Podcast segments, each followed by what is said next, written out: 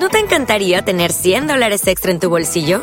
Haz que un experto bilingüe de TurboTax declare tus impuestos para el 31 de marzo y obtén 100 dólares de vuelta al instante. Porque no importa cuáles hayan sido tus logros del año pasado, TurboTax hace que cuenten. Obtén 100 dólares de vuelta y tus impuestos con 100% de precisión. Solo con Intuit TurboTax. Debes declarar para el 31 de marzo. Crédito solo aplicable al costo de la presentación federal con TurboTax Full Service. Oferta sujeta a cambios o cancelación en cualquier momento.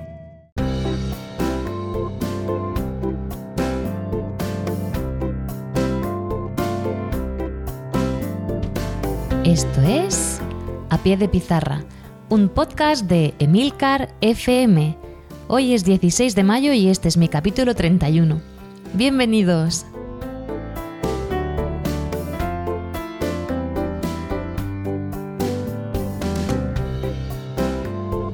Muy buenas, esto es A Pie de Pizarra, un podcast sobre educación mediante el que comparto mis experiencias e inquietudes sobre esta dedicación y vocación que es la enseñanza. Mi nombre es Raquel Méndez. Este año soy tutora de quinto de primaria y soy la presentadora de este programa donde vais a escuchar mi voz contando mi día a día como maestra de la escuela pública. ¡Empezamos!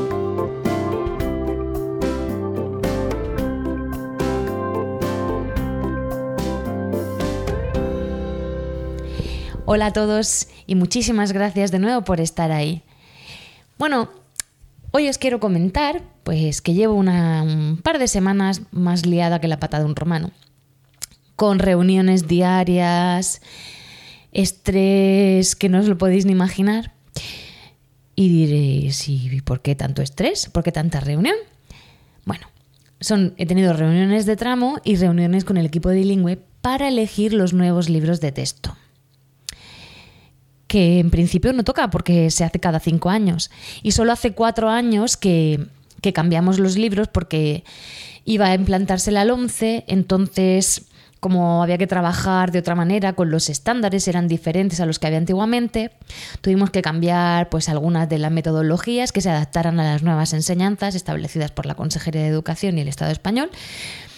Y bueno, se hizo a última hora, como siempre que salen las normativas, a final de curso, una muy buena época para, para, yo sé, para publicar órdenes, resoluciones, leyes, está fenomenal, porque como vamos tan relajados los maestros y nos ahí, vamos, a mí que me sobra el tiempo últimamente, que no me quedo calva, pues porque Dios no lo quiere. Pues eso, que tuvimos que elegir los libros, la verdad, un poco a corriendo porque no nos daba tiempo, nos teníamos que reunir y bueno, ahora nos hemos tenido que volver a juntar para tomar otras decisiones. Y, bueno, este año queríamos decidirlo todo con más calma, pero es que es imposible. Bueno, voy al grano. ¿Por qué nos hemos tenido que juntar? Porque en la región de Murcia se ha publicado en el BOE, vamos, la resolución del 3 de mayo de 2008 de la Dirección General de Centros Educativos, en la que se dictan instrucciones en relación con el banco de libros y sistemas de préstamo de libros de, aquí de, nuestra región. Esto está dirigido a los centros docentes sostenidos con fondos públicos de la, de la Consejería de Educación, Juventud y Deportes, que imparten enseñanzas obligatorias en la comunidad autónoma de Murcia. Y esta, esta ley, o sea, esta orden sale para allá para implantarse en el curso 2018-2019. O sea, sí, el que entra. Claro, estamos a mayo, ¿verdad? Se, publicó el 3 de mayo. Bien, os voy a decir los plazos, ¿qué es lo más divertido? Eh, ¿Por qué tanta prisa, tanta reunión y tantos líos en el cole? Y a ver, a mí me gusta este y tú cállate que yo prefiero este, esto es una mierda. Pues la verdad es que sí, y a ver qué porras ponemos. Pues porque hay que enviar el formulario de las necesidades y previsiones del centro el 19 de mayo de este año, por supuesto. Tenemos que mandar los títulos de cada uno de los libros con su ISBN y el curso, el número de ejemplares, el precio y el total. Bueno, pues claro, tenemos que juntarnos. Y diréis, ostras, qué guay, ¿no? Libros gratuitos para los alumnos de, primaria, bueno, para los alumnos de, de la región de Murcia. Sí, bueno, pero no es para todos. Este año que entra, para el curso siguiente, se va a implantar en los niveles de tercero y cuarto de primaria. ¿De acuerdo? También en los centros de educación especial, en las aulas abiertas y el, alumnado de la, de la formación profesional básica. ¿Vale? Aparte, en esta, en esta orden se establece que eh, para los alumnos de tercero y cuarto de primaria, así como los alumnos de los centros de educación especial, como los de las aulas abiertas, tendrán una dotación de 150 euros por alumno. Y para los alumnos de la formación profesional básica será una dotación de 100 euros. No puede o sea, no te puedes pasar ni un euro. ¿Vale? Ese es el dinero con el que tienes que, que trabajar. ¿Vale? Está genial. También pone en la, orden, que eso es lo interesante, que es solo para material, o sea, para libros de texto en los que no se puede escribir, ¿de acuerdo? Y para material curricular. ¿Qué material curricular? No lo pone. O sea que ahí supongo que te darán un poco de manga para que tú elijas el material curricular que crees conveniente. Pero claro, ese material curricular es para cada uno de los alumnos. Por ejemplo, si son diccionarios o atlas, será uno para cada alumno. Y esos niños pasan de curso y se, supone que se lo tienen que llevar porque es el dinero que se les ha asignado. ¿No? No lo sé, porque no lo pone. Bueno, a lo mejor no. El banco de libros lo tienen que dejar también el material curricular y eso se utiliza para, para el año siguiente. Pero entonces les tenemos que comprar al curso siguiente otro kit de material curricular. Y es que me hago un lío, ¿eh? Porque yo no, vamos, que no lo veo claro. Bueno, lo del banco de libros está muy bien. Vaya, que le vamos a, ahorrar a las familias un montón y se supone que ya para los cursos siguientes pues se subirá a quinto, se subirá a sexto y supongo yo pues que luego se ampliará también a, no sé, si quieren gratuidad, porque dicen que lo que se pretende es la gratuidad de la enseñanza obligatoria. Tendrán que implantarlo todos los cursos. Pero escuchad una cosa. Claro, educación infantil, ya lo digo, no es obligatoria, con lo cual no es gratis. Aunque estén en un centro público, no es gratis. Aparte que en ese material sí se puede escribir, es material fungible, con lo cual eso se tiene que pagar. Primero, porque no es obligatoria y segundo, porque es material fungible. Pero, claro, mi pregunta es, ¿y primero y segundo de primaria que sí son obligatorias? ¿Hay qué pasa? Pues que eso hay que pagarlo, sí o sí. ¿Por qué? Porque el material de primero y segundo de primaria es un material donde se escribe. Los niños todavía no controlan la lectoescritura. ¿De acuerdo? Ellos no tienen el libro y luego libretas para escribir. Ellos escriben en el libro, se considera material fungible. Pues se recortan los libros, se pega, porque también se trabaja otro tipo de, es otro tipo de forma de trabajar, otra metodología. Con lo cual, a no ser que queramos niños que tengan libros y que tengan que escribir en la libreta, aunque no sepan escribir, otra solución no lo veo, porque vamos a tener que comprar los libros siempre, porque los van a tener que, escribir, con lo cual no se da la misma, el mismo trato a todos los alumnos de primaria. Claro, si no se puede escribir los libros, otra pregunta que me, que me lanzo yo aquí misma, porque esta semana, como hemos estado en tantas reuniones, nos han surgido muchas y es, ¿y los cuadernillos?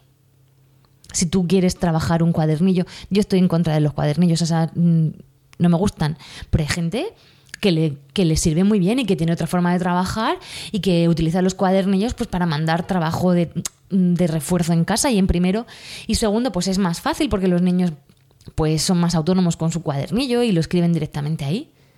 Pero que eso no, hombre, estamos locos, eso no se paga. No es material curricular tampoco. Eso es un cuadernillo donde se escribe, con lo cual, como no se puede reutilizar, eso hay que comprarlo también. Al igual que los activity books, de inglés o de francés. Eso, como se escribe, pues no se puede poner en el banco de libros. Entonces, mm, ¿vale? Que va a ser muchísima menos carga económica para las familias, pero sí que se va a seguir teniendo que invertir una cantidad de dinero, al igual que en libros de lectura. Bueno, aunque a lo mejor los libros de lectura sí que se dejan en el banco de libros. No lo sé, eso tampoco lo pone. A lo mejor eso es lo que es material curricular. Como no sé, como no han dado ninguna pista. Entonces, ¿qué pasa? Que ahora como ya sí que podemos, o sea, como han hecho esto del banco de libros que mola tanto, que de verdad, que sí que tiene su cara positiva. Pero es que estoy intentando haceros ver toda la problemática que hay detrás. Claro, ahora sí que podemos cambiar los libros, ¿eh?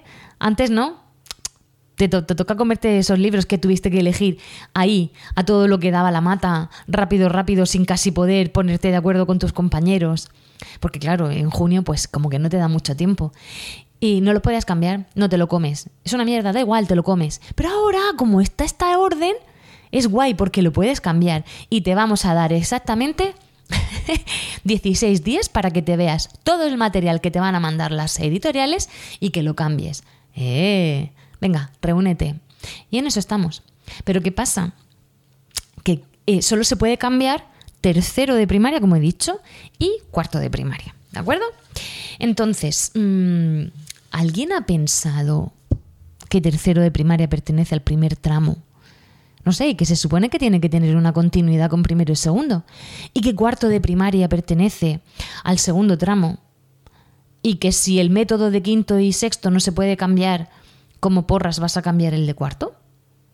Claro, nosotros hemos estado haciendo ahí un encaje de bolillos. Hemos dicho, a ver, nos tenemos que tragar el material que tenemos en quinto y sexto que hemos visto pues que por X razones pues no está funcionando ahora con el alumnado que tenemos. Pero no lo podemos cambiar. Entonces, ¿qué hacemos? Para adaptarlo al nuevo método, pues lo quitamos. Y en esas estamos. ¿Qué hacemos? ¿Quitamos los libros? Y luego cuando se pase el año que viene los volvemos a comprar. ¿Y quién prepara todo el material para quinto y para, sexto, y para sexto? Claro, yo seré tutora de sexto y daré inglés en quinto si Dios quiere. Me voy a morir. Me muero. O sea, no voy a tener horas. En fin, bueno, esos son problemas que ya veremos. Que lo del banco de libros está genial. Luego también las editoriales, mm, pues, bueno, están ahí, venga a ofrecernos cosas súper guays, con un montón de recursos, todo a través de, para trabajar con las tablets. Y te hacen ofertas que te dicen, mira, te dejo todos los libros de los niños por 150 euros, de todas las asignaturas. Pero claro, a lo mejor a ti, yo qué sé, te gusta X editorial, pero el método de inglés va a ser que no. Pues es que la oferta es con todos los libros. Ahora toca pelearse. Claro, tienes que encontrar una combinación que te permita que el importe de los libros sea menor a 150 euros y en los casos de FP, pues menor de 100 euros. Y ahí estamos dándole vueltas a ver cómo lo hacemos. Porque, claro, te puede gustar el libro a lo mejor de lengua de mates, el de sociales te parece un horror, el de science ya ni te cuento que te quieres enterrar la cabeza, y el de inglés, pues es que es un nivel muy alto o muy bajo y no te, no te cuadra. Entonces hay que hacer ahí una red de conexiones con los precios, a ver cuál es el mejor, cuál es el peor, para, para poder elegirlo y que te cuadre dentro del, del presupuesto. Otro de los puntos que es súper divertida, que es la risa de esta, de esta orden, o sea, para los padres está genial, porque tú vas y te dan los libros, ¿no? Y te, dan los libros de tu hijo de ese año, que eso es de verdad que, que, yo no critico eso, que está genial, que está fenomenal. Lo que estoy criticando es todo lo que conlleva. Bien, el, el centro educativo es el que se tiene que, eh, bueno, que involucrar y pedir los libros a las editoriales, que son las que mejores ofertas te dan, y tiene que, ser el que se encargue de que esos libros están en buen estado. Es el que da los libros, el que vigila que estén en buen estado y el que los recoge. Claro, todos esos libros te los tienes que, bueno, tienes que utilizarlos durante los cuatro próximos años, que es lo que dice la normativa. No los puedes cambiar. Bien. El primer año le toca a Pedro Pérez. El segundo año, ese mismo libro le toca a Claudia, yo qué sé, Claudia Gómez. Al siguiente año le toca a Lorena Martínez y al otro le toca a Juan José Jiménez. Mm, ¿Cómo va a acabar ese libro a los cuatro años? Ya te lo digo yo, malamente. Entonces, claro, si nosotros somos los que estamos encargados de que esos libros estén en buen estado, hay que forrarlos. Claro, y se encarga el colegio. Entonces, yo me estoy ya imaginando en el mes de julio forrando que forrando libros. Porque en mi centro son tres líneas a 25 alumnos por clase, pues echad la cuenta. Son más de 150, o sea, son 150 alumnos, solo en tercero y cuarto, con todos los libros de cada uno de los alumnos. ¿De acuerdo? Los libros, eh, la dotación económica, el plazo que dice la orden, os lo voy a mirar aquí porque la tengo, es el, envío del dinero por parte de la Administración, es el 20 de junio. Y luego la organización de la recepción de libros y la entrega de los libros ya es a criterio del centro. Bien, pues cuanto antes, pero si tenemos que forrar 150 libros, ¿cómo lo hacemos? Bueno, pues es que nuestra querida consejería lo ha pensado todo. Vamos a ver, voy a hacerte un programa informático que se va a estar en la plataforma online que tiene la consejería. Ahí tienes que meter, que catalogar todos los libros con el ISBN, eh, todo, todo, todo, todo, ¿vale? Toda la información de los libros. Hay que hacer un inventario en la aplicación. Eh, y para ello, pues van a, a, tener un docente que va a ser el que lo va a coordinar todo, va a ser el coordinador del programa. Hombre, y que menos, le van a reducir la carga lectiva.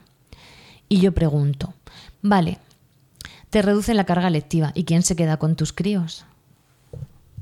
¿Te van a mandar a alguien para sustituirte? ¿O van a utilizar a los compañeros del colegio? ¿Van a dejar a niños sin apoyo para que te sustituyan, que no te van a dar la clase igual que la das tú? Que eso ya te lo digo yo, porque, porque es verdad, pasa. Que yo si, si no doy inglés, si todos los temas de inglés están dando clase, ¿quién me va a sustituir? ¿Alguien que no sabe inglés? ¿Cómo termino yo mi programación? No sé, ¿me van a mandar un sustituto de inglés para darme las horas? Tampoco lo pone. Entonces, bueno, ponen a un coordinador que tiene que encargarse de todo eso, de recibir los libros, de organizarlos y de guardarlos. Yo no sé en vuestros coles, pero en el mío ya os lo digo yo qué sitio no hay. ¿Dónde porras vamos a guardar esa montaña de libros para 150 alumnos? Además que este verano recibimos la escuela de verano y ya vamos agobiados con los espacios, que tenemos que vaciar las clases y dejar todo el material apilado en otras aulas, más los libros de texto. Yo no lo veo. Pero bueno, una solución que, que nos da la consejería es que podemos tener pues como una comisión que nos ayude. ¿Vale? Entonces, ¿quién está en esa comisión? Pues no, tampoco lo dice. No dice quién está en esa comisión, pero sí que dice, pues eso, que podrán hacer en esa comisión eh, que será de gestión y valoración del banco de libros. Y podrán desempeñar las siguientes funciones. ¿Quién? Ah, es esos entes, como por ejemplo organizar la, recogida y la catalogación de las donaciones de libros y material curricular. Ah, porque esa es otra. Bueno, termino de leeroslas y os explico.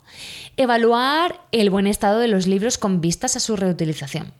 Registrar e inventariar los libros y el material curricular que entran a formar parte del banco de libros y evaluar los fondos precisos para completar el banco de libros para el siguiente curso escolar. Tras realizar un proceso interno de asignación, una vez conocidas las devoluciones de libros y las donaciones a efectuar por parte del alumnado. Y por, en, su, caso, por otras entidades y conocidas también peticiones expresadas en las solicitudes del alumnado participante y las existencias con las que cuente el banco. Y la última función, distribuir y entregar los libros y el material curricular al alumnado participante. ¿Por qué digo lo del alumnado participante y por qué he dicho el que es ah, los libros ya existentes? Hay, hay centros que ya disponen de banco de libros. Y diréis, bueno, pues si ya disponen de banco de libros, qué guay, ¿no? Ya tienen el trabajo hecho, sí, está fenomenal. Pero claro, los, libros ya, ya, venían forrados de casa porque eran libros que habían utilizado otros niños, dejaban esos libros y recogían los del curso siguiente. Esto no es lo mismo. Esos centros, imaginaos que es un centro que ya tiene todos los libros de todos los años pues también van a recibir la dotación económica para utilizarla pues en material curricular o eh, invertirlo en libros de texto diferentes. También lo van a, van a recibir. También, por ejemplo, si no llegamos al dinero de 150 euros, que no, claro, no, uh, que va. Pues eso se puede utilizar para cualquier otro tipo de imprevisto. Imaginaos que a mitad de curso pues llegan cinco alumnos nuevos al colegio, pues con ese remanente se compran libros nuevos. No si el niño rompe o pierde el libro, porque serán los padres los encargados de volver a reponer esos libros. ¿De acuerdo? Eh, ¿Es obligatorio que todos los niños reciban los libros del banco de libros? No. Se supone que todos los libros, todos los libros, todos los niños van a querer utilizar el banco de libros, igual que todas las familias. Pero en el caso de que los padres o representantes legales no quieran el libro de texto, renuncian a él y también pueden comprar eh, los libros por su parte y ya pues se los quedan ellos. Entonces, pero también tienes que rellenar un anexo antes de, de los plazos donde rechazas eh, pues que te den los libros del banco de libros. Está todo, está todo pensado, todo pensado. Yo espero que salga bien la jugada.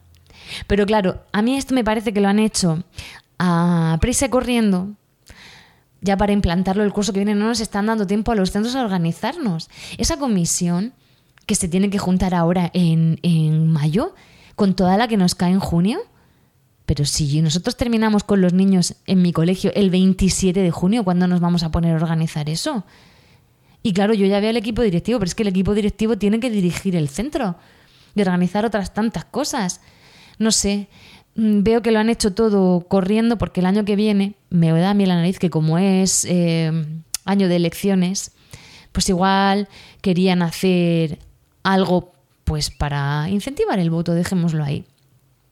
No sé qué os parecerá a vosotros. En fin, que en eso estoy. Más liada y agobiada con la porra de los libros, que supongo que luego saldrá bien. Pero fíjate, el otro día en la reunión del el claustro que tuvimos para hablar del tema estábamos pensando en quitar los libros. Tío, no nos des dinero para los libros.